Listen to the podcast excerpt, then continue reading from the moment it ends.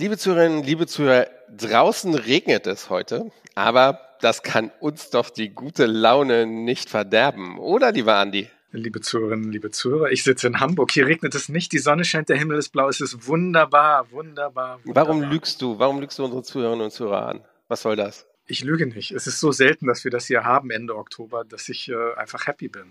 Es regnet nicht. Nein, aber es hat gestern geregnet, es wird morgen regnen und es wird wahrscheinlich bis Jahresende hier regnen. Die gute Nacht ist, ich bin in wenigen Tagen im wunderschönen Dubai. Ich sitze auf gepackten ich, Ich wollte gerade sagen, dass das interessiert dich doch eh nicht, weil du ja in die ewige Sonne bald fliegst, oder? Jawohl, so sieht's mal aus. Sitzt du schon auf gepackten Koffern? Ja, quasi. Also es ist fast alles gepackt ähm, und es geht tatsächlich in wenigen Tagen los. Und ich bin sehr aufgeregt. Ich freue mich. Ich freue mich auf das, was kommt. Ich freue mich auf die neuen Kollegen und Kolleginnen. Muss man natürlich dazu sagen. Ähm, ich bin wirklich gespannt wie ein Flitzebogen. Ich habe richtig, richtig. Ja, kannst du auch, kannst du auch. Ich bin, bin ja. gespannt, was du bin gespannt, was du sagst und was du so von, von Dubai hältst. Äh, ja. Bin da wirklich an deiner ehrlichen Meinung interessiert liefern. Ja, die wirst du bekommen, die werdet ihr alle bekommen, liebe Hörerinnen und Hörer. Aber bevor ich in die Ferne gehe, es ist ja nicht so, dass ich der deutschen Touristik den Rücken kehre, sondern hier passiert ja noch einiges und da werden wir auch in der Zukunft drüber reden. Da wird Sven dann vielleicht ein bisschen mehr berichten müssen. Sven, gerade ganz aktuell, ähm, DRV Hauptstadtkongress hat gerade stattgefunden. Bin da nicht ganz so drin wie du, glaube ich. Kann gut sein, ja, du hattest andere Sachen zu tun. Koffer packen. Ja, genau. Also natürlich der V-Hauptstadtkongress immer irgendwie liest man mal. Ich war dieses Jahr leider nicht da, aber dann liest man natürlich die Fachpresse, was da so beredet worden ist. Und tatsächlich eine, eine Zahl oder zwei Zahlen, die mich die mich sehr beeindruckt hat und die auch Norbert Schüwig dann also zu dem ja, Statement hat hinreisen lassen, äh, wir fordern Urlaub für alle. Denn tatsächlich ist es so, dass es 16 Prozent weniger Reisende gibt in diesem Jahr, aber 11 Prozent mehr Umsatz gemacht worden ist als, als letztes Jahr. Und das zeigt einfach, ne, nur noch etwas wohlhabendere Menschen leisten sich derzeit Urlaub, weniger als, als noch im letzten Jahr, aber sie sorgen für höhere Umsätze, leisten sich ein bisschen mehr. Aber was es halt auch zeigt, viele können sich oder wollen sich auch gerade den Urlaub nicht leisten, weil wahrscheinlich das Geld fehlt und die Inflation doch ein, ein, ja, eine Höhe erreicht hat, wo sie an den Geldbeutel geht, wo man sie spürt. Und ja, er hatte natürlich gefordert, dass die Politik dagegen was unternimmt. Aber es ist schon, geht in eine Tendenz, die schon sehr beeindruckend ist und ja, wo man sicherlich auch was, was unternehmen muss.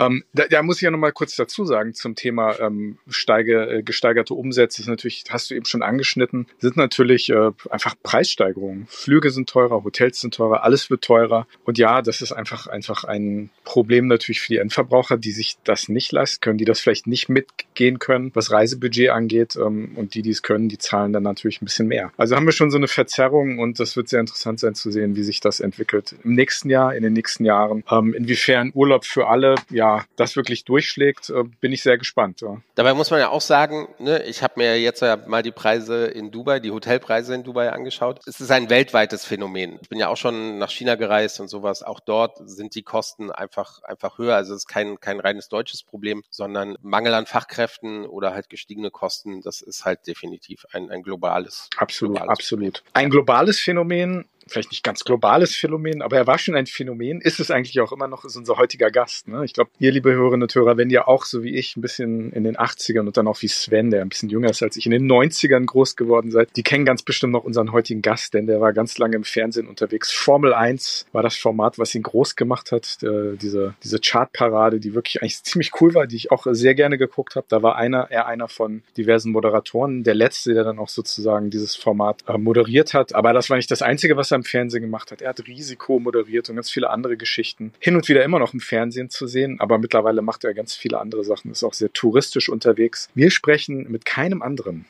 als Kai Böcking und ich bin sehr gespannt, was er uns diesmal zu erzählen hat, denn er ist ja nicht zum ersten Mal bei uns zu Gast. Hin und weg.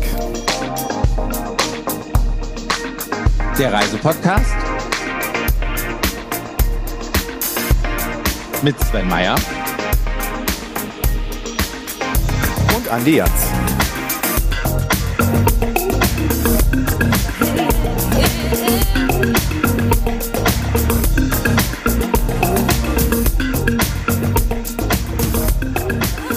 So steigen wir ein. Lieber Kai, herzlich willkommen zu unserer 144. Folge Sage und Schreibe. Danke fürs Mitmachen. Unglaublich. Ich war, ich war relativ am Anfang zum ersten Mal bei euch, glaube ich. Mhm. Das war die achte Folge. Achte Folge. Und jetzt seid ihr schon über fast 150. Großartig. Und es war auch eine der längsten Folgen, die wir damals hatten. Ne? Die, die ging über eineinhalb Stunden oder eineinhalb Stunden knapp. Habt ihr das wirklich so ausgestrahlt, ja? Alles. Ja, ja, ja, ja. Und das haben sogar Leute gehört. Ja. Sehr gut. Das war zu, das war zu einer, einer Zeit, in der wir noch gar nicht sicher waren, ob es eine neunte oder zehnte oder elfte Folge gibt. Also. Das war während der Pandemie, ne, oder? Ja. Ja. Ja, ja.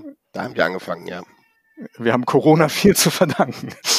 Hey, also, also ich auch. Wenn ich, also äh, Gott sei Dank alles gut überstanden und, und keine, keine bösen Sachen, obwohl ich habe ich, ich war, wenn wir gerade über das Thema einmal kurz reden, ich habe ja wirklich die, die, ähm, die Geschichte gehabt, dass ich zehn Tage in Dubai in Quarantäne war wegen Corona.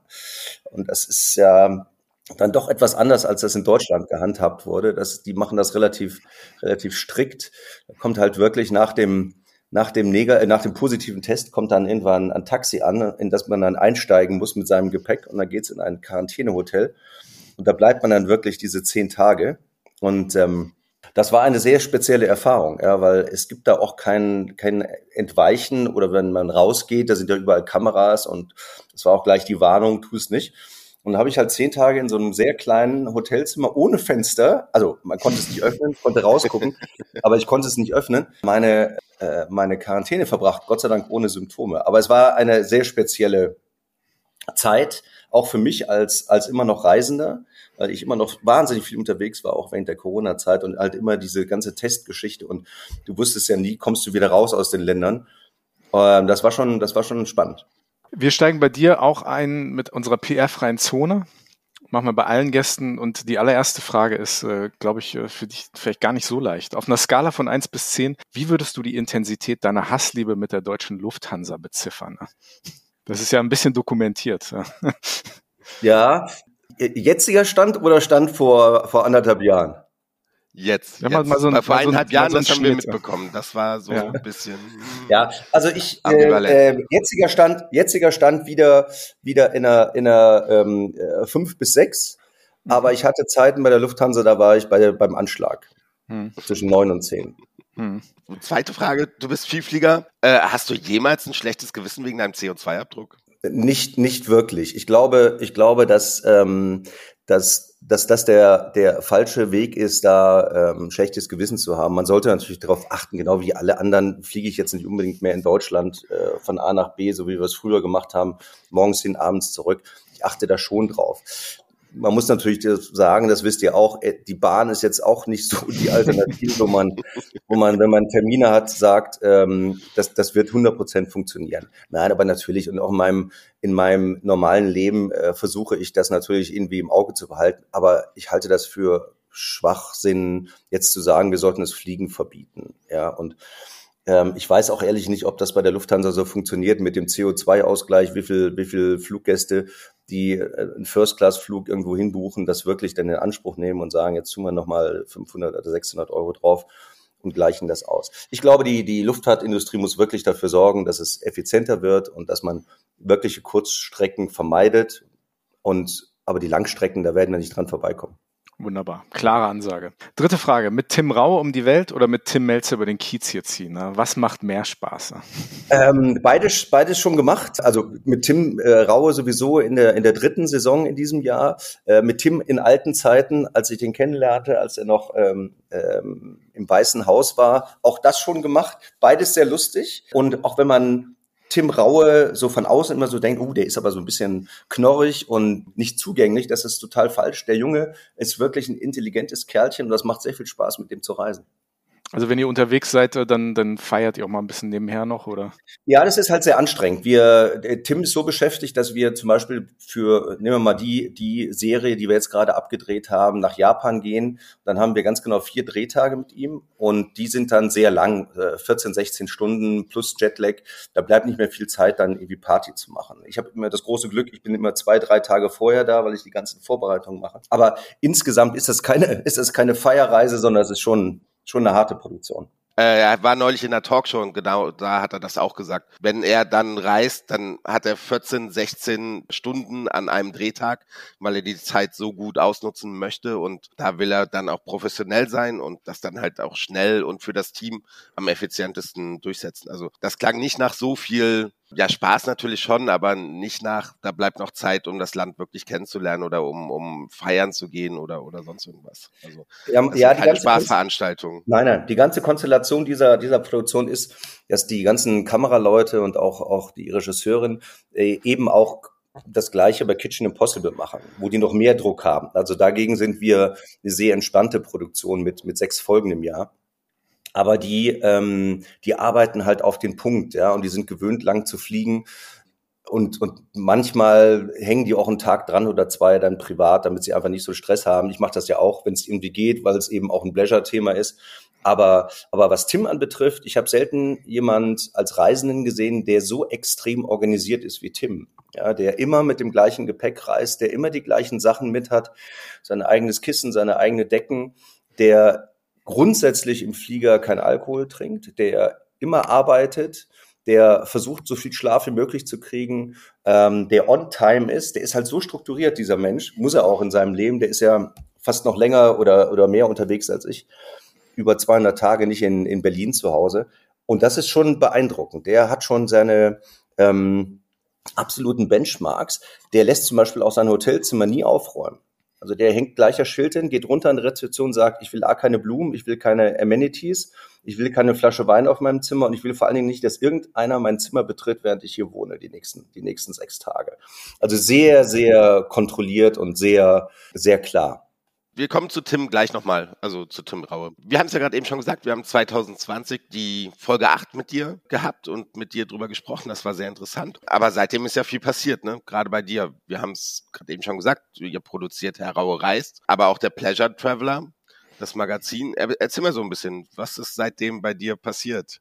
Ja. Geht das, geht das kurz komprimiert oder brauchst du jetzt? Ja, ja das ist bei mir, das ist bei mir immer, immer schwer kurz komprimiert. Nein, aber kurz komprimiert, dem, dem Leisure Traveler gibt's ja seit 2019 quasi von der Idee her und ich habe den damals aufgemacht, habe dann mit der Silvi Konzak eine Chefredakteurin bekommen und wir haben das online gemacht und dann mit einem anderen Verlag als die Zeiten noch anders waren, einfach so, ähm, so Sonderausgaben zum Thema Blecher rausgebracht.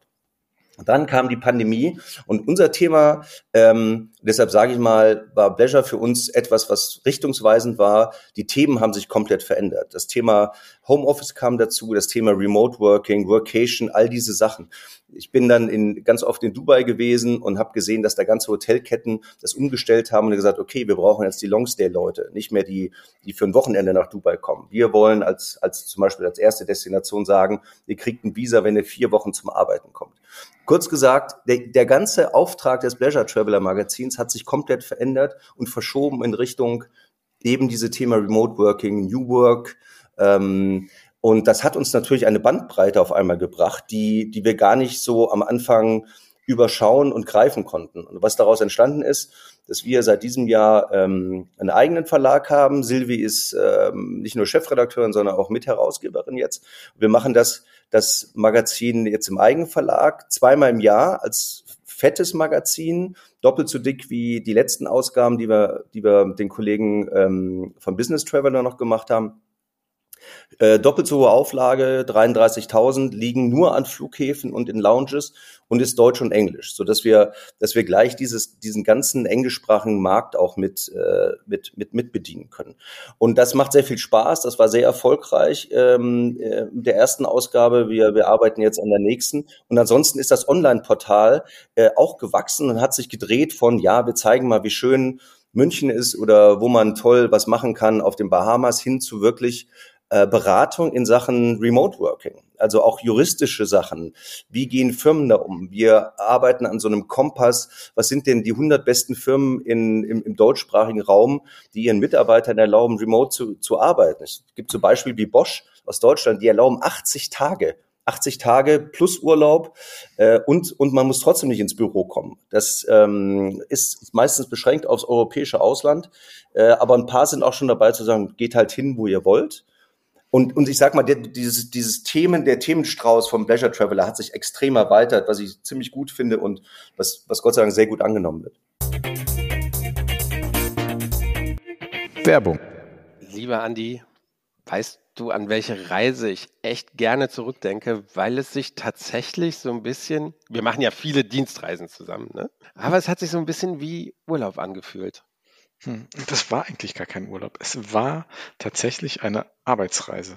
Aber ich glaube, das ist das Naturell dieser Insel, beziehungsweise dieser wunderschönen Inseln, Plural, Malta und Gozo, die auch, wenn man dort arbeitet, ein Gefühl von Urlaub abgeben. Und wir wollen heute nicht über Malta reden, sondern wir wollen über Gozo reden, diese wunderschöne kleine Insel nördlich von Malta, nur sechs Kilometer Weg übers Wasser entfernt. Da fährt eine gute Fähre hin und ja. Und ich wollte äh, genau das schon, äh, schon selbst der Weg nach Gozo, das ist ja schon so entschleunigend. Du, du bist an diesem Hafen, dann kommt die Fähre, die fährt alle halbe Stunde, also man muss nichts vormieten, sondern man kann einfach fahren zum Hafen, sich einen Tee kaufen. Und dann ist man auf dieser Fähre und man sieht Gozo so langsam näher kommen und fährt an der blauen Lagune vorbei, für die äh, Malta, Comino, die eine dritte Insel dort bekannt ist. Und äh, dann ist man in Gozo und es ist sofort, es fühlt sich sofort so entschleunigt an, so, so direkt nach Urlaub. Es riecht auch schon nach Urlaub. Also das, das war der Wahnsinn, wie schnell das geht, dass wir da runtergekommen sind, oder? Ja, und das Gute ist, man fährt mit dem Auto auf die Fähre drauf. Wenn man ein Auto hat, kann man sich auch sehr gut äh, in Malta mieten und kann dann mit dem Mietwagen über Gozo sozusagen gurken, ne, sag ich mal so salopp. Und das haben wir gemacht. Wir sind runter von der Fähre und sind gleich an der Ostküste hoch und wir haben an diesen fantastischen Salzpfannen halt gemacht. Ne? Das klingt jetzt komisch, eine Salzpfanne, aber das, sind, äh, ist ein Salzanbaugebiet. Dort werden in diesen Salzpfannen wird ähm, Meersalz an bzw. abgebaut und das seit vielen Tausenden von Jahren. Die, die gibt es dort schon seit der Römerzeit. Genau, wollte gerade sagen, die, die sind schon sehr, sehr alt, seit der Römerzeit. Und ja, das Salz hat dort so eine gute Qualität, dass selbst Johann Lafer dieses Salz äh, hier und da mal wieder benutzt zu gewissen Gerichten. Und ja, das spricht ja schon für das Salz. Und ich, immer wenn ich in Gozo bin, kaufe ich mir auch ein, auch ein Päckchen und nutze das halt wirklich. Muss man dazu sagen, den hast du ja auch hingebracht. Du hast nicht nur mich, nicht nur mich, Ja. meine Wenigkeit nach, nach Gozo gebracht, sondern Johann Lafer tatsächlich auch. Du hast das möglich gemacht und der vermarktet dieses äh, Gozo Meersalz mittlerweile sehr erfolgreich. Und das ist tatsächlich sehr gut zum Würzen auf Salat. Und man hat von dort aus wirklich diese tolle Sicht aufs Mittelmeer, auf diese riesigen Salzpfannen. Ähm, da schmeckt das Salz nämlich nicht nur, sondern das sieht auch richtig gut aus. Da sieht aus wie so ganz viele äh, kleine Quadrate, die dort im Wasser sind. Und dann mit den Gezeiten geht das Wasser rauf und runter. Das wird auch gelenkt. Und dann trocknet das äh, Salzwasser dort aus und dann äh, bleibt das Salz dort übrig. Ja, so einfach ist das, dort Salz anzubauen. Nein, jetzt aber Scherz beiseite. Das sieht wirklich sehr beeindruckend aus, weil es eine große Fläche und im Hintergrund das Mittelmeer und Berge und Küste. Und das ist einfach ganz fantastisch. Und dort Salz zu kaufen, das ist tatsächlich ein super Souvenir. Und weißt du, worauf dieses Salz auch sehr gut schmeckt? Auf dem frischen Fisch, den wir nämlich auch auf Gozo gegessen haben, oder? Kannst du dich an das Mittagessen erinnern? Oh, das war so lecker. Das war in einem Fischrestaurant mit Blick über eine Bucht und das war wirklich fantastischer Fisch. Das kann man nicht einfach anders sagen. Es war einfach Ja, also man könnte ganze Staffeln, ganze Podcast-Staffeln ähm, über die maltesische Kulinarik äh, ähm, machen. Ist ein, einzigartig. Also eine Mischung aus äh, italienischer Küche und arabischer Küche und Malta und die umliegenden Inseln, ganz vor allem auch Gozo. Das ist natürlich ein kulinarischer ähm, Schmelztiegel und das ist wirklich ähm, einmalig dort zu essen. Also wer Malta kulinarisch nicht auf dem Schirm hat, der hat echt was versäumt. Und äh, wie gesagt, auf Gozo gibt es diese vielen kleinen Orte. Das ist wirklich eine kleine Insel, 30.000 Einwohner, die meisten davon auf kleine Dörfer mit nicht mehr als 2000 Einwohnern verteilt und da kann man einfach wunderbar mit dem Auto rumfahren und äh, man kann dort wandern gehen, an der Küste entlang. Was mir sehr gut gefallen hat, war, dass äh, an den Sightseeing-Spots und wir waren zum Beispiel in der, in der Höhle des Calypso ähm, und äh, tolle Sicht. Also es ist nicht so, dass man von überall also nicht sowieso eine tolle Sicht aufs Mittelmeer hat, aber was für mich Gozo ausgemacht hat, dass jede Sicht auf das Mittelmeer auch wirklich eine ganz besondere ist, wie zum Beispiel durch diesen Höhlenbogen, Höhle, Höhle der Calypso, wo Odysseus ähm, auch Zeit verbracht haben soll. Und ja, da standen wir in dieser Höhle, haben durch diesen Bogen geguckt und hatten eine ganz fantastische Sicht aufs Mittelmeer, auf die Küste von Gozo. Und überall dort, ähm, wo es was zu sehen gibt, gibt es diese Wi-Fi-Spots. Da kann man sich dann gleich ins WLAN äh, einwählen und ja, Selfies posten. Was wir ja auch gemacht haben, ne? genau, genau. Das haben wir nicht nur von da gemacht, sondern dann waren wir noch an der Nordküste, ähm, da wo unter anderem auch, und ich bin jetzt kein riesiger Game of Thrones-Fan, aber das war schon ganz cool zu sehen, ähm, der Ort, an dem äh, diese Hochzeit zwischen Karl Droge und der Drachenmutter äh, gefilmt wurde, wie gesagt, Malta Gozo, ne? Filmschauplätze ähm, vieler Art, aber vor allem auch Game of Thrones äh, hat dort gerade in den ersten Staffeln viel gedreht und das, da standen du und ich dann diesem, an diesem, genau an diesem Punkt, auf diesem Stein, wo die beiden in der Serie verheiratet wurden und haben uns das podcastige Ja-Wort gegeben.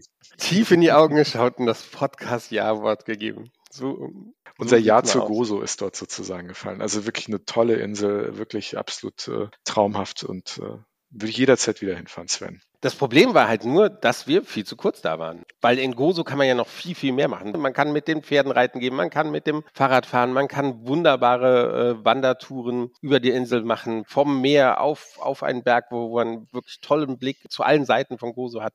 Also es gibt da noch so viel mehr zu erleben, so viele Restaurants, die erlebt werden möchten und probiert werden möchten, so viele Gerichte. Und ja, für alle die, die ein wenig länger jetzt entschleunigen wollen oder sich vielleicht auch mal in der Natur auspowern möchte, für die hat Gozo jetzt ein ganz besonderes Angebot, denn wenn man länger als zehn Tage auf dieser Insel etwas bucht, in ein Ferienhaus oder ein Hotel, kann man bis zu 300 Euro zurückbekommen von seinem Gesamtpreis, den man hat. Und ich finde, das ist doch nochmal ein, ein netter Anreiz, den Gozo hier bietet. Das Ganze wird angeboten bis Ende März 2024 und ich kann nur sagen, im Moment ist eigentlich fast die beste Reisezeit nach Gozo. Es ist immer noch sehr warm, man kann immer noch baden gehen, es ist auch nicht zu heiß für Sport. Also wenn Gozo, dann tatsächlich würde ich sagen, jetzt. Wir waren ja auch relativ spät im Jahr und, und es war trotzdem noch, äh, ich hatte festen Sonnenbrand bekommen. Wir waren im Dezember dort, äh, Anfang Dezember, ich glaube erste Dezemberwoche. Du und wir haben ja tagsüber 19, 20 Grad gehabt, T-Shirt-Wetter eigentlich noch, abends eine leichte Jacke und eigentlich perfekt. Also Malta, Gozo, diese ganze Ecke ist eigentlich die perfekte Ganzjahresdestination und wir hatten wirklich eine gute Zeit. Und wenn man sich überlegt, graues Schmuddelwetter in Deutschland im Dezember. Wie weit ist Malta entfernt mit dem Flugzeug?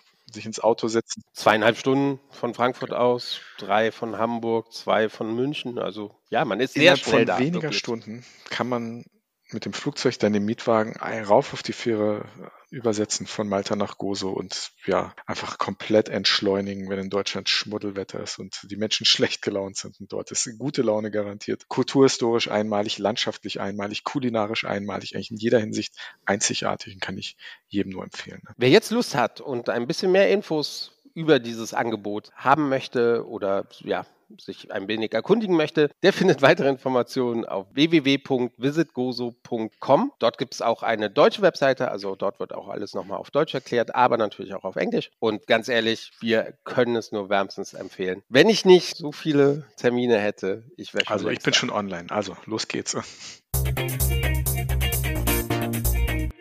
Werbung. Mit wie vielen äh, Leuten macht ihr denn jetzt so eine Ausgabe des Pleasure Travelers? Ne? Das war ja eine ganz schlanke Sache anfangs. Äh, mittlerweile klingt das ja nach einem schon ziemlich hohen Aufwand. Ja, es ist ein relativ hoher Auswand, das, äh, Aufwand, weil wir, weil wir erstmal ein komplett neues Design gemacht haben. Also wir sind weg von dem, von dem alten Design, was wir hatten, von den alten Ausgaben, also komplett ein Relaunch des, des Heftes gemacht und der Seite, die kommt jetzt auch. Ähm, es sind Silvi und ich, Silvi, äh, meine, meine Geschäftspartnerin. Ähm, wir haben jetzt einen festen äh, Anzeigenverkäufer und wir haben ein festes Design-Team. Und der Rest bei uns sind ja sowieso Business-Reisende. Bei uns schreiben ja keine Journalisten außer, außer Silvi und mir, sondern wir schicken ja wirklich Leute, die, die remote arbeiten, irgendwo hin oder die schreiben uns und sagen, hey, ich gehe eine Woche nach Rom äh, oder zwei Wochen nach Rom und will da, will da ein bisschen arbeiten, ähm, kann ich was darüber machen. Und so arbeiten wir mittlerweile, ne? dass, dass, äh, dass wir einen großen Stamm an Freien haben.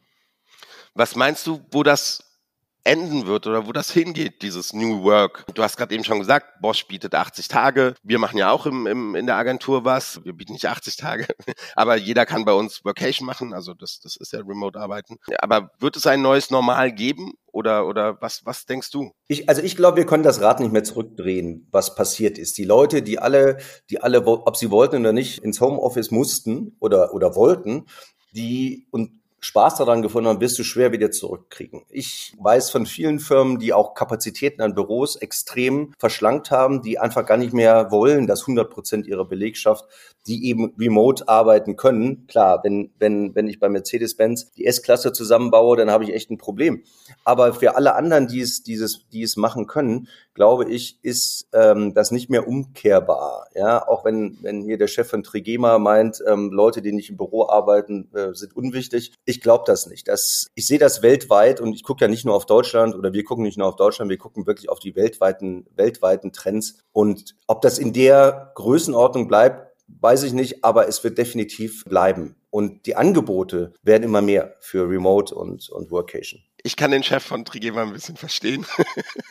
bin ich, bin ich ehrlich. Also nicht, nicht unnütz. Also das, das würde ich jetzt nicht, so weit würde ich nicht gehen. Aber es, es, für mich macht es Sachen, also aus Unternehmersicht, hm, macht es halt schon auch irgendwie Sachen, die Prozesse gehen schneller, wenn sie einfach im Büro sind. Also ich, deswegen kann ich verstehen, was, was, was er meint und, und wie er das sieht. Weil wenn es dann irgendwie, wenn man versucht, Leute im Homeoffice zu erreichen, ja, man ist eh, es gibt verschiedene Möglichkeiten, die zu, zu erreichen und, und sich auszutauschen. Aber irgendwie, ich finde, es, es fehlt noch irgendwas. Also ich bin mal gespannt, die ganze Diskussion, wo das, wo das hinführt. Jede Branche ist da ja auch ein bisschen verschieden, ne? muss ja auch verschieden sein, wie du sagst. Mercedes, wenn ich, wenn ich die S-Klasse zusammenbaue, kann ich nicht in Bali arbeiten. Das geht einfach nicht. Und ja, wir, wir versuchen da auch irgendwie gerade ein neues, neues Normal zu finden und was ist möglich und was, was tut der Agentur gut und, und was tut den Mitarbeitern gut. Ja, was ich sehr interessant finde an dem Thema ist, dass ähm, wir ja so ein bisschen von unserer Generation ausgehen. Aber das, was nachkommt, und das ist auch ein Ding, wo, wo wir ganz viel Feedback kriegen, ist einfach die Tatsache, wie kriege ich denn neue MitarbeiterInnen ja, äh, in meine Firma? Und es gibt einfach die nächste Generation, die einfach sagt, ey, ich will nicht fünf Tage irgendwo arbeiten, in meinem Büro sitzen. Und wir reden jetzt mal nicht über die Hotellerie oder die Gastronomie. Das wissen wir alle, dass da ein Riesenproblem ist, sondern wirklich für diese ganzen Verwaltungsjobs, ja, die einfach sagen, ey, wenn ich nicht remote arbeiten kann oder wenn ich mehr als zwei Tage ins Büro kommen muss und wenn ich nicht, wenn ich nicht Vocation machen komme, komme ich erst gar nicht. Ja? Das darf man natürlich auch nicht vergessen. Das ist auch etwas, was, was gerade auf dem Arbeitsmarkt passiert. Äh, also ich bin, ich bin mal wieder der Bad Cop als Unternehmer. Nein, nein, nein, nein, äh, nein, nein, nein. Aber ich, es gibt, ich habe eine Umfrage gelesen, dass 90 Prozent der Manager gesagt haben, naja, wir machen es nur, damit wir Fachkräfte bekommen. Also eigentlich sind wir dagegen, aber wir müssen uns gerade dem Markt anpassen, weil wir sonst nicht die besten Leute bekommen. Ne? Es ist, es ist, wir merken es ja, wie gesagt, bei uns in der, in der Redaktion, wie viele da aus allen Ecken kommen. Wir haben neulich eine, ein, äh, ein, ein Kongress, äh, waren wir eingeladen in Rheinland-Pfalz, ja, also wo mhm. Tourismus mhm. Rheinland-Pfalz hingeht und sagt, Rheinland-Pfalz ist ein absolutes Pleasure-Land, ne? kommt zu uns und arbeitet hier remote das heißt, wir sind jetzt schon an, an, an, an Länderebene angekommen, nicht mehr bei, bei, also bei Country, so wie Dubai oder, oder geht nach Amerika oder auf die Bahamas. Bahamas mhm. bietet das an, Remote Working. Ja? Die bieten das schnellste Glasfasernetz äh, angeblich der Welt an und sagen, ey, kommt zu uns arbeiten. Und mal sehen, das ist wirklich eine spannende Entwicklung, die dir jetzt gerade ja, ja, gerade ja, passiert. Auf jeden Fall. Ja. Ähm, ja. Eben schon ein bisschen über Aufwand geredet äh, für den Pleasure Traveler. Du produzierst ähm, die TV, Mag sorry, TV Mag Magenta TV, sagt man. Das ist nicht TV. Magenta, Magenta, TV. Magenta TV produzierst du. Führst auch Regie, ne? Für, für das äh, Format Heraue reist. Nee, äh, also weder bin ich der einzige Produzent. Ich, also du, du, du denkst an Kai Reist, meine, meine Reisesendung, die ich mal bei, bei Aber für Heraue reist bist du Produzent, oder? Ich bin, ich bin, ich bin sozusagen der, der Produzent für alles, was mit der Orga und, und Zusammenarbeit mit, äh, mit, mit Tourist Boards zusammenhängt, äh, äh, in erster Linie verantwortlich. Und ich bin mhm. der, der zuerst runtergeht mit der Regisseurin, mit der Katie und die Vorbesichtigung macht. Aber die eigentliche Produktionsfirma sitzt in Köln, mhm. ähm, ist, ist der Jens Buja und der mich irgendwann mit ins Boot genommen hat und einfach gesagt hat, wir brauchen so einen, so einen Reise, so einen Reisefachmann, der uns ein bisschen hilft, weil es ist eine große Produktion. Wir fliegen da mit acht Leuten um die Welt und das heißt eben acht Hotelzimmer, das heißt acht Flüge, das heißt das heißt, äh, viel Zusammenarbeit mit, mit äh, Tourist Boards, um das alles zu organisieren. Und bei sechs Folgen pro Staffel ist das eine ganze Menge. Und es ist nicht einfacher geworden, das ist das Witzige. Ich habe ja gedacht, die beiden Jahre in der Pandemie wären herausfordernd, aber jetzt haben wir ganz andere Probleme. Wir haben immens hohe Flugticketpreise. Also die Flüge sind wahnsinnig teuer geworden. Die Hotels sind wahnsinnig teuer geworden. Das heißt, diese, dieses Einhalten eines Budgets ist gerade meine größte Herausforderung. Ihr habt aber mit dieser Produktion während der Pandemie angefangen, ne? also tolle Idee, ne? um die Welt zu reisen während der Pandemie und so eine Reisesendung mit, mit kulinarischem äh, Blick äh, hinter die Kulissen eines Landes zu gucken. Wie, wie kam denn diese Idee während der Pandemie? Also ich, ich habe mich gefragt, so, warum jetzt ne? oder warum gerade jetzt? Ne? Ja, also ich, ich, wie gesagt, ich war jetzt bei der, bei der, bei der Vertragsunterschrift bei Magenta TV nicht dabei. Ich weiß nur, ich weiß nur, dass ich den Anruf bekam ein paar Monate vor der, der Pandemie und dann war das, rollte das Ding schon. Und wir mussten natürlich auch entscheiden, was können wir denn überhaupt machen, wo können wir, wo können wir hinfliegen? Und das hat dann noch ein paar Monate gedauert, wo wir natürlich auch, auch nicht weg konnten, weil überhaupt keine Flüge gingen. Aber sobald das wieder losging, sind wir sind wir dann geflogen ja, und haben versucht, einfach diese sechs Folgen zu machen, was dann, was dann auch gut funktionierte. Ja, ich kann mich noch an einige Telefonate erinnern zwischen uns, wo du sagtest, wir müssen irgendwo hin, äh, aber es, wir müssen keine Maske tragen. Was, was hast du da im Portfolio? Was können wir machen? Ja, ja. Ja, das, das, das war ehrlicherweise das größte Problem, wo wir dann aber auch gesagt haben, die Welt ist so, wie sie ist. Und wir haben gesagt, okay, ganz viele Destinationen hätten uns einfach nicht genommen, wenn, wenn die Maske nicht im Spiel gewesen wäre. Und ja, dann ja, haben wir es einfach mit Maske gedreht und haben die Maske runtergenommen, wenn es denn irgendwie safe war. Und die andere Seite, wenn Tim mit jemand geredet hat, äh, gesagt hat, ja, ist für mich okay. Aber es war, es war vom Aufwand her immens. Aber erzähl noch mal ein bisschen vom, vom Aufwand. Also du, wir haben im, im Vorfeld so ein bisschen, hattest du gesagt, dass du äh, jetzt schon 2024 planst. Also ihr plant ja wirklich halbes Jahr im Voraus, oder? Das, das ist ja dann wirklich immens. Und, und was sucht ihr dann in den Destinationen? Kannst du jetzt ein bisschen Werbung machen, dass sich andere Tourism-Ämter sich bei dir melden? Ja, die, die, gute Nachricht für alle, die zuhören, ist, wir sind noch nicht 100% sicher, was wir alles äh, 24 machen. Es ist vom Konzept her immer drei sagen wir, wir sagen ja europäische Ziele, aber nehmen wir jetzt mal zum Beispiel Israel mit rein, was ich ja toll fände als, als, als Thema, würden wir jetzt auch noch dazu packen. Also alles, was erreichbar ist innerhalb von äh, vier Stunden. Und drei definitive ähm, Langstrecken. Und ähm, wir, wir machen das immer so, dass Tim natürlich äh, auch, auch gerne sagt, wo er gerne hin will und was seine, was seine Länder sind. Vielleicht, wo er noch nie war. Wir waren in diesem Jahr auf Kuba. Da war er noch nie. Und es war für den auch ganz neu. Und wenn man jetzt sagt, boah, Kuba kulinarisch äh, angucken, das ist eine sehr, sehr schöne Sendung geworden, die, die wirklich überraschend ist, äh, was, was die da aus wenigen machen.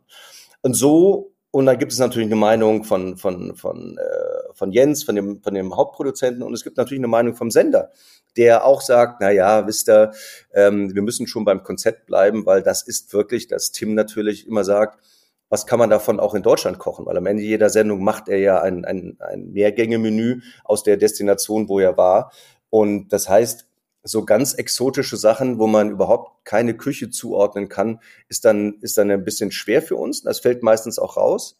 Aber sobald man sagt, hey, da gibt es sogar ein Restaurant in Deutschland, ja, koreanisch zum Beispiel, chinesisch brauchen wir gar nicht drüber zu reden. Ähm, äh, wir überlegen jetzt äh, nach Hongkong zu gehen. Ich denke mal, das wird auch funktionieren.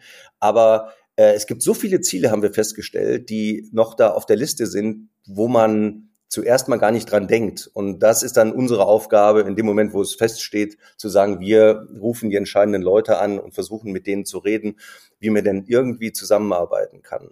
Ja, und das ist also die mongolische Milchziege ist jetzt wahrscheinlich keine Option, ne? So. Äh, für Staffel 10 schon auf der Liste, machen wir dann wahrscheinlich. Mhm. Nein, aber es, es muss ja auch praktikabel sein. Ich habe ja gesagt, wir, wir, sind, wir sind vier Tage ähm, drehmäßig unterwegs und wir drehen zweimal 45 Minuten, was auch wenn es mit zwei Kameras ist oder mit drei Kameras manchmal, ähm, extrem, extremer Aufwand ist. Ja, jetzt mal vom Wetter gar nicht ähm, äh, zu reden. Und, und da braucht man eine Orga vor Ort. Das ist, und das ist für mich immer die größte Herausforderung. Wen haben wir da? Haben wir da einen guten Fixer, ähm, der sich wirklich auskennt, der weiß, wie eine Fernsehproduktion funktioniert. Ja, wir brauchen immer ein großes Auto, wir nehmen viel Equipment mit. Das sind alles so Orga-Sachen im Ausland, die von Land zu Land einfach immer verschieden sind und von daher eine extreme Herausforderung. Aber wenn, wenn du, wenn du Mong Mongolei machen möchtest, wir haben da Kontakte, wenn du möchtest. Äh, Mongolei, ich finde Mongolei super. Ja, ja aber super, wie, wie gesagt, meine, ja. meine, Wünsche, meine Wünsche sind auch so, lasst uns mal in die, lasst uns mal in die Südsee fliegen. Ja, das, das finden dann erstmal alle toll, aber irgendeiner sagt dann, ja, Moment mal, wie, wie schnell kommen wir denn dahin? Ja, schnell ist halt doof, ja. ja da werden wir mit, mit, mit einem Flugtag nicht hinkommen.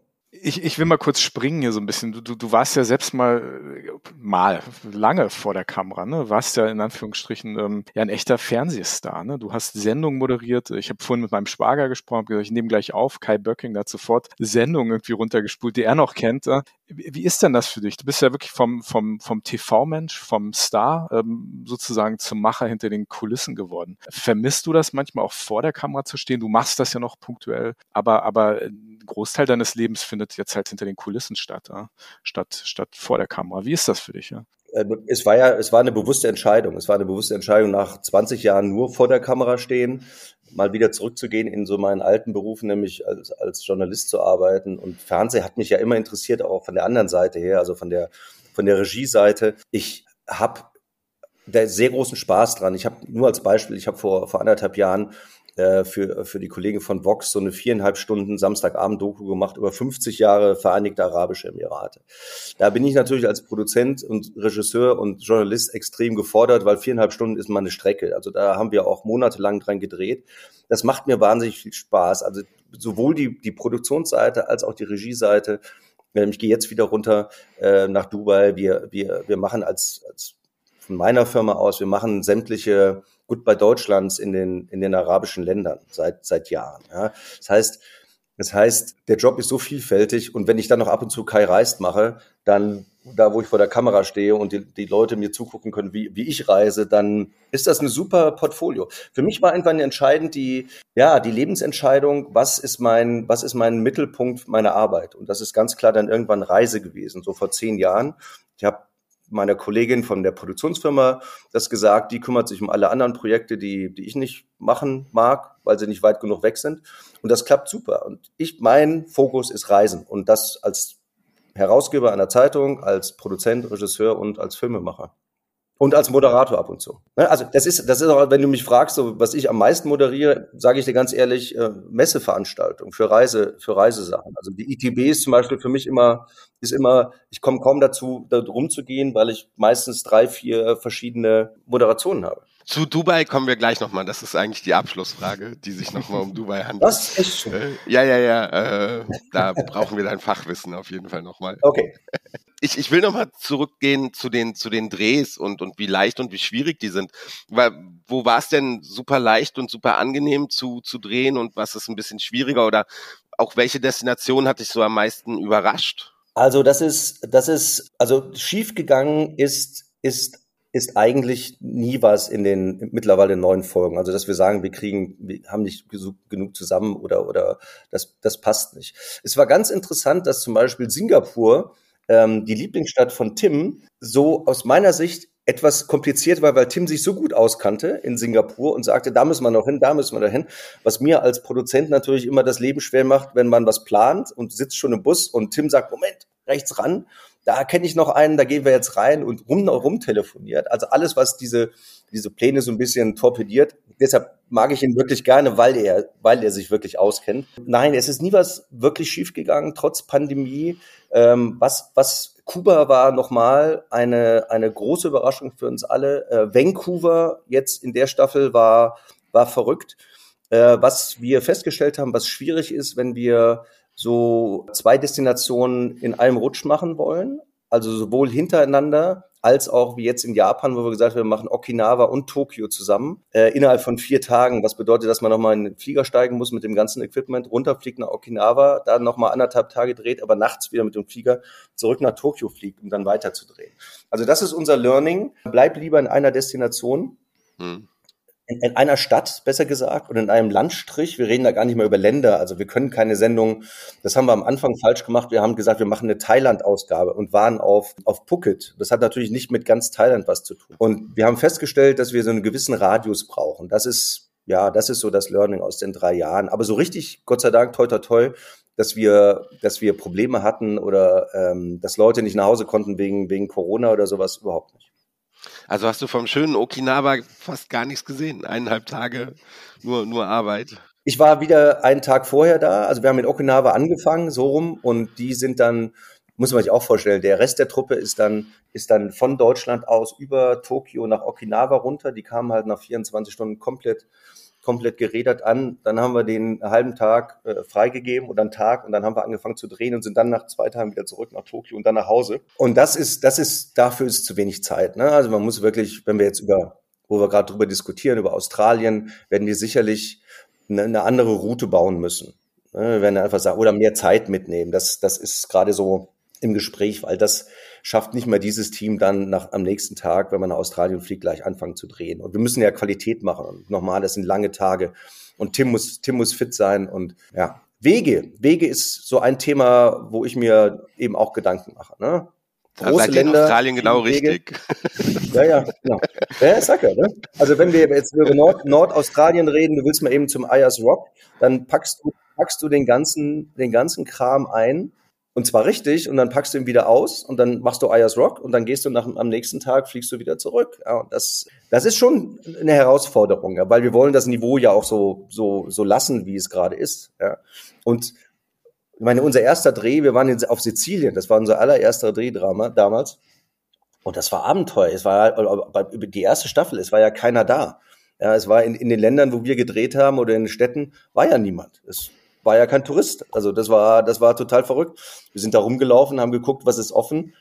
Äh, und das ist natürlich jetzt auch wieder anders. Jetzt sind die Städte wieder voll. Und muss ehrlich sagen, wenn man mit Tim durch, durch Ankara, äh, durch, durch Istanbul läuft, dann, dann erkennen den schon Leute. Und Tim wird überhaupt weltweit erkannt, weil der einfach als einziger diese Netflix Chef's Table Folge gemacht hat. Und die Chefs kennen den sowieso mit seinem Restaurant unter den Top 50. Da müssen wir schon mal gucken, hör mal, nee, jetzt wir arbeiten gerade und Finger weg. War, warst du auch schon mal bei Tim Essen? Wie ich war schon bei Tim Essen, aber wir haben, ich, ich war zweimal bei Tim Essen vor vielen Jahren, als ITB war. Da kannte ich Tim aber noch gar nicht. Also kannte ich ihn, aber wir haben noch nicht zusammen gearbeitet. Und ich war, äh, als die Sendung aus der Taufe gehoben wurde, gab es einen wunderbaren Abend bei Tim in Berlin, wo er die erste Staffel alle sechs Destinationen vorgestellt hat, jeweils mit einem Gang für die Presse. Und das war ein wunderbares Abendessen. Aber Tim sagt zu mir, Tim ist ja auch so, der sagt immer so, äh, willst du einen Tisch haben, ruf Reservierung an, sag mir aber nicht Bescheid. Ich mach das nicht für dich. äh, der ist, der ist, äh, der ist da relativ konsequent, was ich ja auch gut finde. Äh, aber ich kann, ich kann jedem nur empfehlen, auch mal die Brasserie zu gehen von ihm in München oder in Berlin. Das ist äh, ein, ein bisschen was anderes, aber sehr, sehr gutes Essen. Hm. Darf, darf ich noch eine Frage, eine Zwischenfrage ja, zu dem ja. Thema? Sorry, Andi.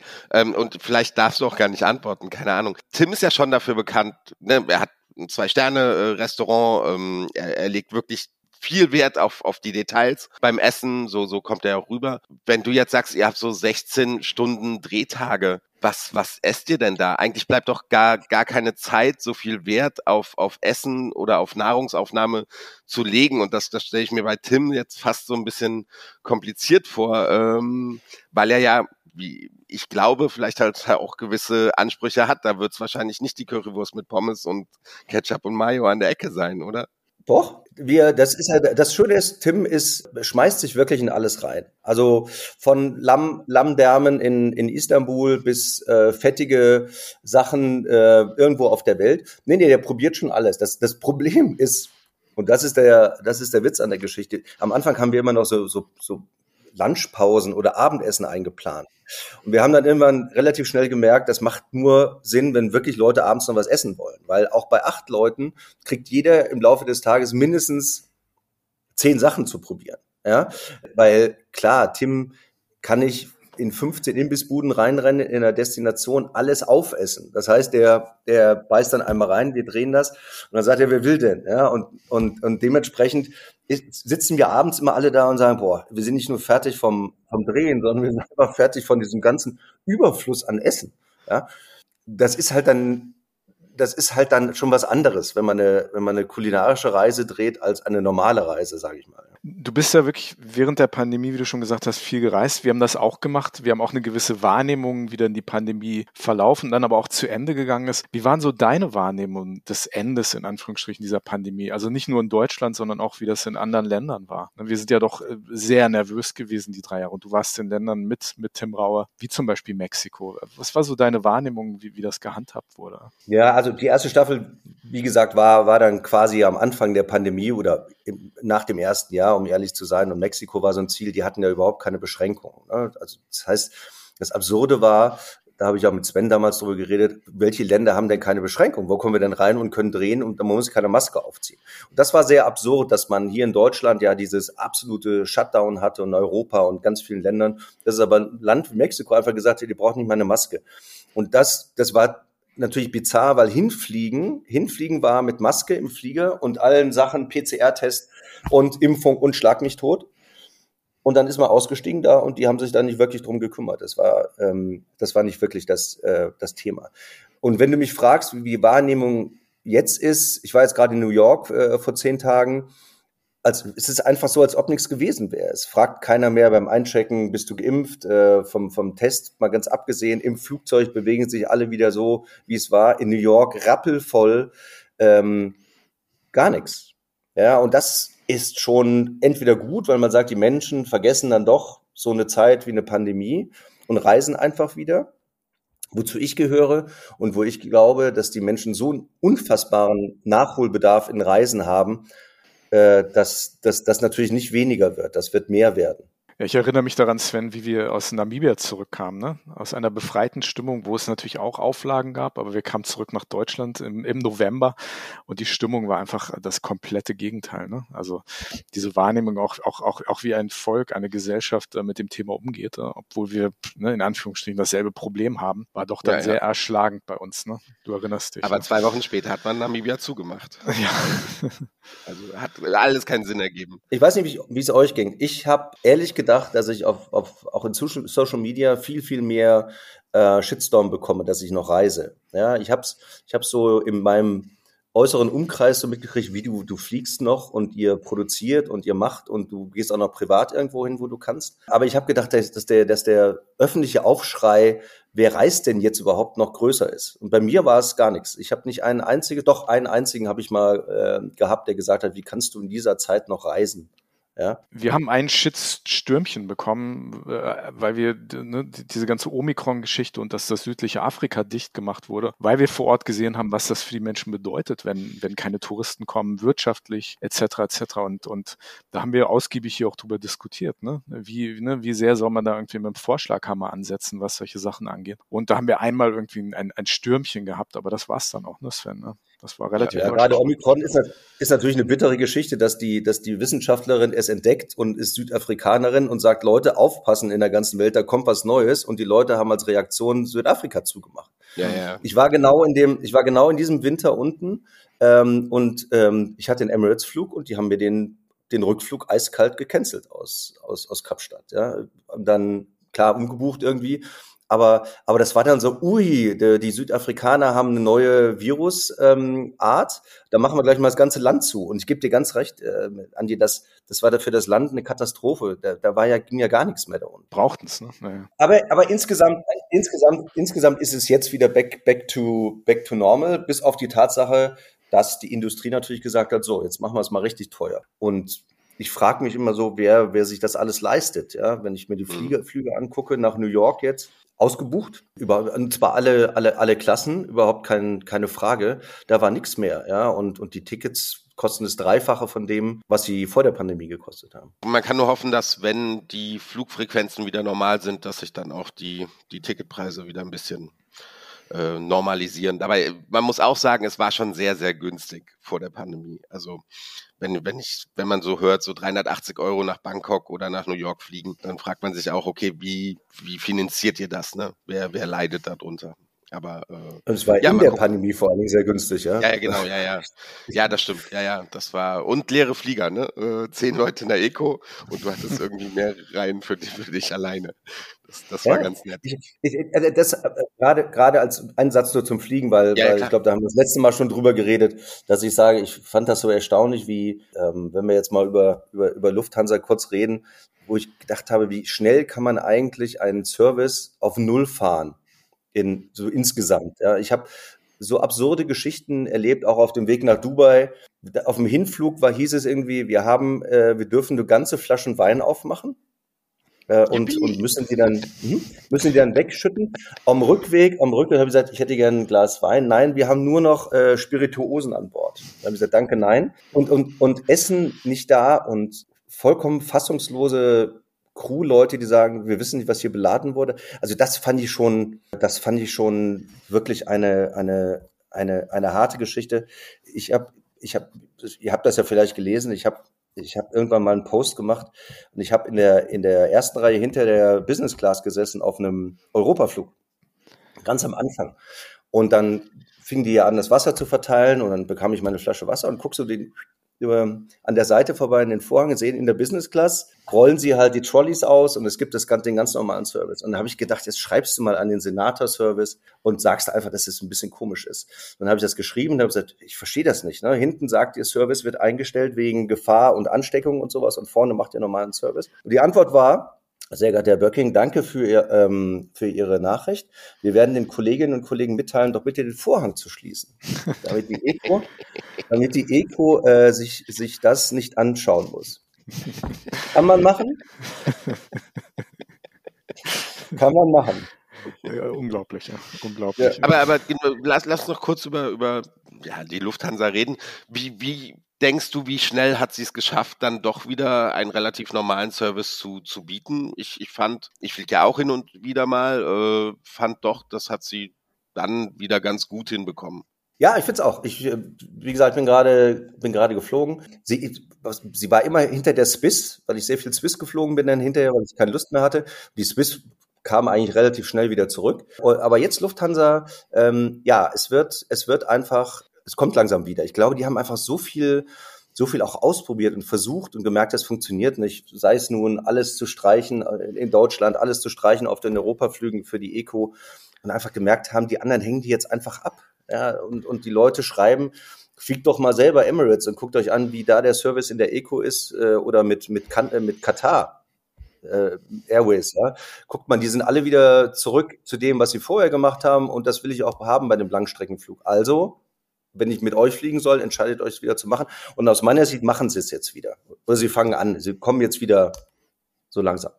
Ja, also, aber unter stets bemüht fällt irgendwie, ich wurde neulich, da war der Flieger, Flieger überbucht und dank meines Status wurde ich abgegradet in die Businessklasse auf einer Kurzstrecke und dann gab es tatsächlich einen Google-Hupf im Essen in der Business Class und das ist sowas, das, das ist so, fällt unter die Kategorie gut gemeint, aber das kann man sich echt schenken. ja, so bei 100 also so ein Mini-Google-Hupf und, und äh, den kennst du wahrscheinlich auch, ne? Den servieren wir ja, ja. gerade häufiger.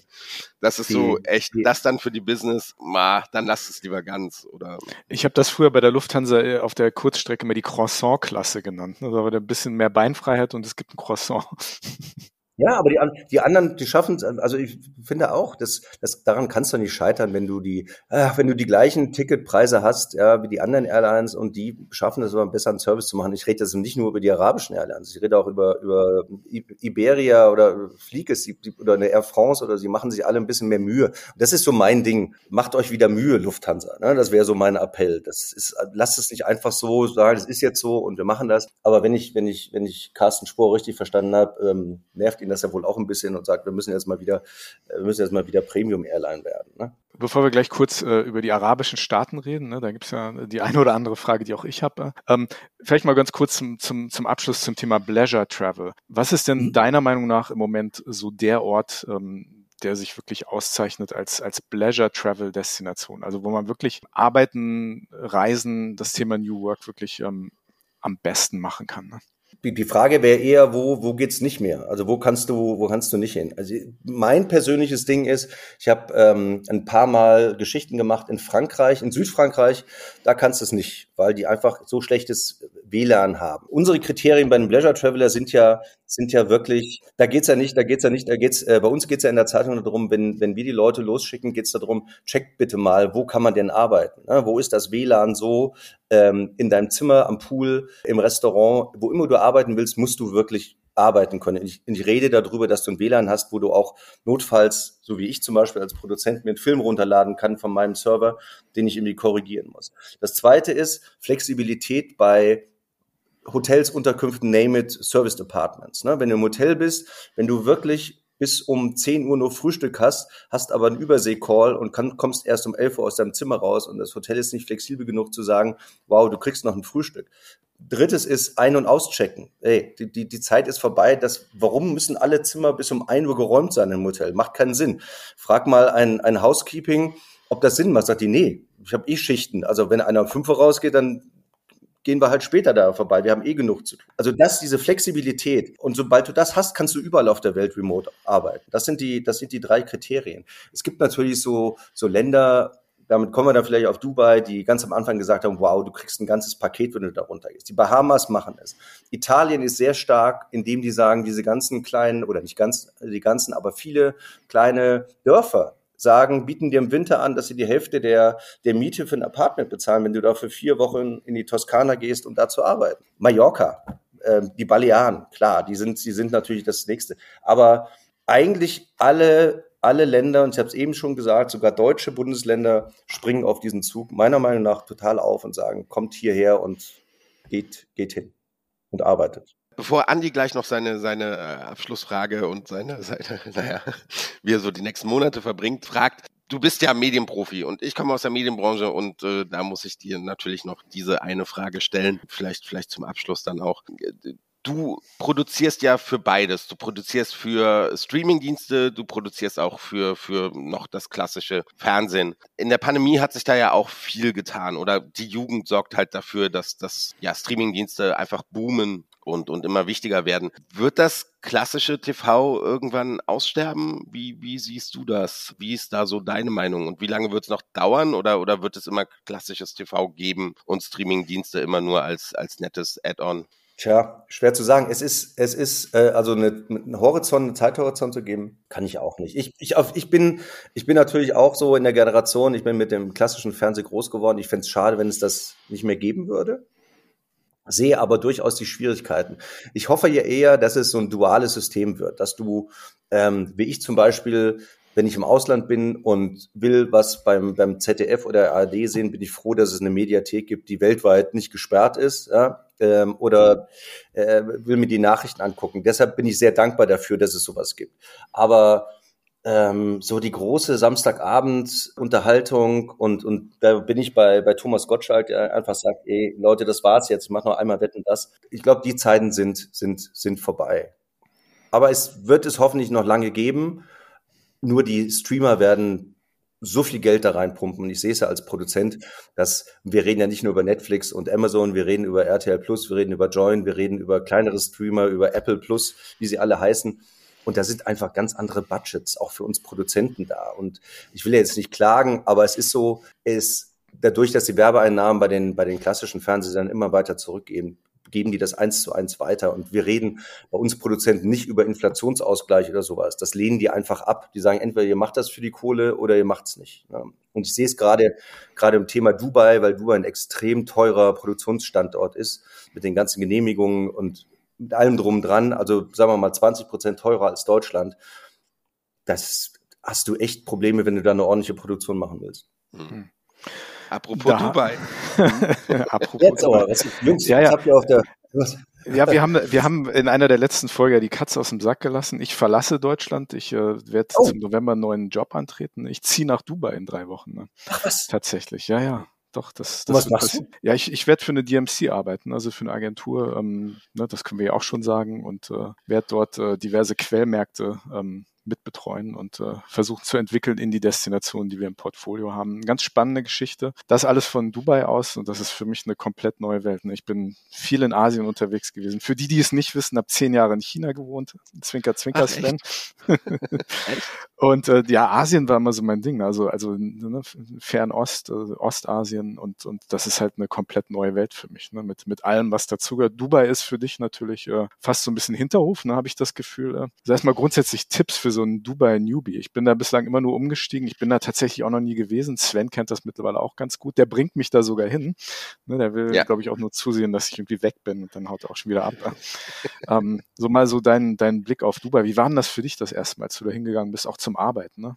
Ja, ich bin, ich bin, ich habe festgestellt, ich bin irgendwie fast 20 Jahre in, in, in Dubai aktiv. Ich habe ja mal angefangen, als ich eine Doku gedreht habe über den Bau des Emirates Palace und dann Burj Khalifa und hatte ja auch mal eine Firma da unten. Es hat sich natürlich wahnsinnig verändert. Ich habe es jetzt nochmal an dieser Doku, die ich gemacht habe, gesehen, 50 Jahre UAE. Vor 50 Jahren war da, verstanden da ein paar Beduinenzelte und dann haben die Öl gefunden, um es kurz zu machen. Auf einmal wurde aus diesem Ding das, was jetzt da ist. Es hat viele Vorteile. Es ist absolut sicher. Das ist, ist ja für viele Menschen in Deutschland so ein, so ein Thema die ich in Dubai kenne, die einfach gesagt, wir sind hier runtergegangen wegen Familie und Kinder, absolut sicher, die können allein über die Straßen laufen. Frauen äh, werden da nicht, werden da nicht irgendwie äh, blöd angeguckt, wenn sie da durch die Straßen laufen. Also sicher ist es 100 Prozent. Auf der anderen Seite muss man wissen, ist es ein Überwachungsstaat. Sie passen natürlich wirklich auf und du bist da nie alleine und die haben Regeln. Und das ist, ist glaube ich, der größte Tipp. Äh, solange man sich in Dubai an die Regeln hält und die sind sehr, sehr westlich mittlerweile, ne, wo mich immer noch Leute fragen nach den ganzen Jahren, muss denn meine Freundin Kopftuch tragen? Nein. Ja, kann ich da Alkohol kaufen? Ja, sogar in Supermärkten mittlerweile. Ja, kann ich mich da frei bewegen? Natürlich kannst du dich frei bewegen. Kann ich da Auto fahren? Die ganzen Fragen, die man sich so stellt, das ist ein absoluter, eine absolute Weltstadt. So, das ist, das ist das eine. Du wirst wahnsinnig viel Deutsche treffen. Mhm. Ne, du wirst sehr viel einfach mit Expats zu tun haben, weil die, die Locals sind ja so in der zahlenmäßig in der Minderheit. Das heißt, du wirst in eine internationale Community reinkommen, was ich zum Beispiel extrem gut finde. Ich mag das, ich habe Freunde aus England, aus Amerika, aus Name it. Aber die meisten bleiben zwei Jahre oder drei Jahre und gehen dann wieder. Ne, es ist eine andere Konstellation von, von Freundschaften oder langjährigen partnerschaftlichen Beziehungen, die du hier unten hast. Die Leute wechseln, sind sehr volatil und wechseln wahnsinnig schnell. Aber ansonsten, ja, Wetter muss man, muss man mögen. Du hast halt viel, viel heiße Monate. Du hast wenig, wenig Grün erstmal. So wie du es gewöhnt bist aus Deutschland. Du hast nicht wirklich Jahreszeiten, aber, aber da kann man leben. Ich weiß nicht, ich habe nicht in China gelebt, aber China ist sicherlich auch voller Herausforderungen. Und ich glaube, dass du dich da in Dubai viel, viel leichter tust. Sven beißt sich gerade auf die Zunge, er möchte irgendwas raushauen. Er hat so richtig so. Kann, komm, Sven, da, da, kann man leben, das klang jetzt nicht so. doch, doch. Also, es war keine flammende Rede für Dubai. Doch, doch, doch. Ich habe ich, ich hab mich, hab mich immer dagegen entschieden, wirklich nach Dubai zu ziehen. Ich habe es dann am Anfang, als ich bin nicht zweimal im Monat da runtergeflogen. Aber ich, es ist nicht mein, mein, ich mag das hier. Ich mag das mit, ähm, weil ich so viel in anderen Ländern unterwegs bin. Ich mag zurückkommen äh, und du bist im Herbst oder du bist im Winter oder sowas. Und das wäre mir zu wenig. Ja, dieses Durchgehend. Du hast immer 25 bis 50 Grad das ganze Jahr über. Und vielleicht auch das, mein Grund. Ja, du kannst da alles freizeitmäßig machen, aber es ist in erster Linie eine Arbeitsstadt. Es wird immer über Arbeit geredet. Du lernst niemanden kennen, der nicht sagt, ah, Habibi, lass uns da mal einen Deal machen und kennst du nicht den und das und das und das. Mir wäre es auf Dauer dann zu anstrengend gewesen. Aber klar kann man da leben. Ich lebe da ja auch immer ein paar Wochen am Stück und komme dann wieder zurück und sage, ne? Hm. Also Sven ist ein, ein, echter Fechter für Dubai. Der hat auch gesagt, Junge, mach das, mach das, mach das. Und ich, ich, ich, ich bin super gespannt. Also ich freue mich ja. Ich hole mir sozusagen den ganzen Blumenstrauß an, an Ideen, Meinungen jetzt gerade ab und äh, bin, bin echt du, gespannt. Aber Andi, wenn ich unten bin, dann lass uns mal treffen. Wann gehst du nur runter? Ähm, ja, in drei Wochen geht's los. Ja. Ende, ja, ja. Ende da bin Monats. ich Ende, hm. Ende Oktober. Ja, da bin ich auch da. Ich bin vom 25. glaube ich unten bis zum 6. oder so. Hm. Ungefähr. Gerne. War der Plan. Sven, Sven, Sven bringt ja, mich der, der Sven dich mitbringt, wenn der ja. Sven dich mitbringt. Dann ja, ja. ja der die, muss die ersten vier Tage so ein paar Sachen zeigen, was man in ja, Dubai machen kann. Er hat mir auch ein Buch geschenkt, ne? 111 Dinge, die man in Dubai gesehen haben muss. Naja, er wird Händchen halten, wird meine, meine, meine Hamburg, äh, verheulten Hamburg Heimwehaugen irgendwie wird er trocknen und dann, äh, na, dann wird das und hier gibt es auch Wasser, ganz viel Wasser. Und hier, ist, hier regnet es selten, nicht so wie in Hamburg. Ja. Und dann machen wir, dann machen wir ein bisschen Pleasure. Ja, ja. Höre ich, hör ich daraus, dass der Sven irgendwie auch gerne nach Dubai möchte? Irgendwie, ja, oder? Also so ein bisschen, ja, guckt man da schon drauf und sagt, wow, äh, toller Schritt, den Andi geht, ne? Tolle, tolle Möglichkeit, die er hat. Und ich habe immer gesagt, du bist blöd, wenn du das nicht machst. Also und äh, ja, ich, ich kenne ja auch, du, du reist ja auch viel. Du kennst ja auch Destinationen, die in Deutschland hier so ein bisschen Vorurteile, mit Vorurteilen zu kämpfen haben. Wir, wir kennen uns in China gut aus. Das, das, das ist ja genauso. Und ich weiß halt so, meine Eltern, die halt sagen, nee, das würde ich nie machen und das ist doch doof und Schwachsinn. Nee, also ne, das ist, das ist ein tolles Land, das ist sehr international. Ähm, das, das ist das, was mich so fasziniert. Du fühlst dich nie als Fremder, weil alle fremd sind. Also das, das, du fühlst dich nie als, als Ausländer oder sowas, weil wirklich alles, die ganze Welt trifft sich da und, und wie du sagst, arbeitet dort. Und das finde ich halt so faszinierend an. Also mir geht's gar nicht um diesen Luxus oder, oder sonst irgendwas. Das, das ist nett, aber dann kann ich mir dann einen gewissen Level kann man sich den eh nicht mehr leisten. Ähm, also darum geht's gar nicht, sondern einfach die, die Möglichkeiten, die Idee, Und, und ich glaube, die Leute, die, die da sind, das, das macht diesen Ort ziemlich spannend. Man muss auch dazu sagen, er hat gesagt, Junge, du bist blöd, wenn du das nicht machst, aber er hat auch dazu gesagt, blöd bist du trotzdem. also ja, aber, aber, aber, Andi hat natürlich recht, ne? Du musst ein gewisses Level verdienen. Und es ist in Dubai meistens so, dass wenn du da runtergehst, abgesehen davon von, den, von, den, von der Steuergeschichte, dass man schon ähm, Geld da unten braucht. Ja? Das kostet, mhm. das kostet eigentlich, oder das kostet richtig was. Ja?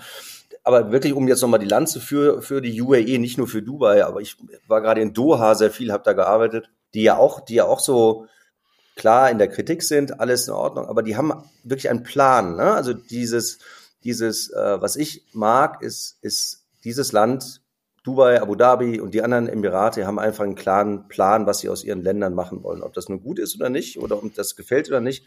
Aber sie haben einen Plan und das mögen viele Leute, die da unten die da unten arbeiten und leben. Wir haben jetzt auch einen Plan. Wir treffen uns in ein paar Wochen in Dubai. Dann wird zu dritt mal ein Bierchen trinken. Ähm, das scheint da ja zu gehen. Und äh, dann schauen das wir uns geht? das mal an. Ich bin auf jeden Fall gespannt. Ich glaube, das geht. Ja. ja. Und du hast ja auch scheinbar einen Plan. Du bist äh, für 24 schon durchgeplant. Bin sehr gespannt, was sich da noch tut. Äh. Also Herr Rau reist, Pleasure Traveler. Du hast einiges äh, immer in der Pipeline. Äh, war auf jeden Fall schön, wieder mit dir zu reden. Und ja, dann Gleichfalls. sehen wir, wir uns. Ich hoffe, ich hoffe, dass wir da nicht bis zur 250. warten für die Runde 3. Nein, nein, nein, nein. Das machen wir dann erstmal ein paar Wochen in Dubai. Ich äh, freue mich. Genau. Ja, vielen Dank für diese Runde. Sehr gerne. Bis bald in Arabien. Ne? Wir sehen uns. Ja. Alles klar. Bis dann, danke, Kai. Danke dir. Lieben, gerne. Dankeschön. Ciao,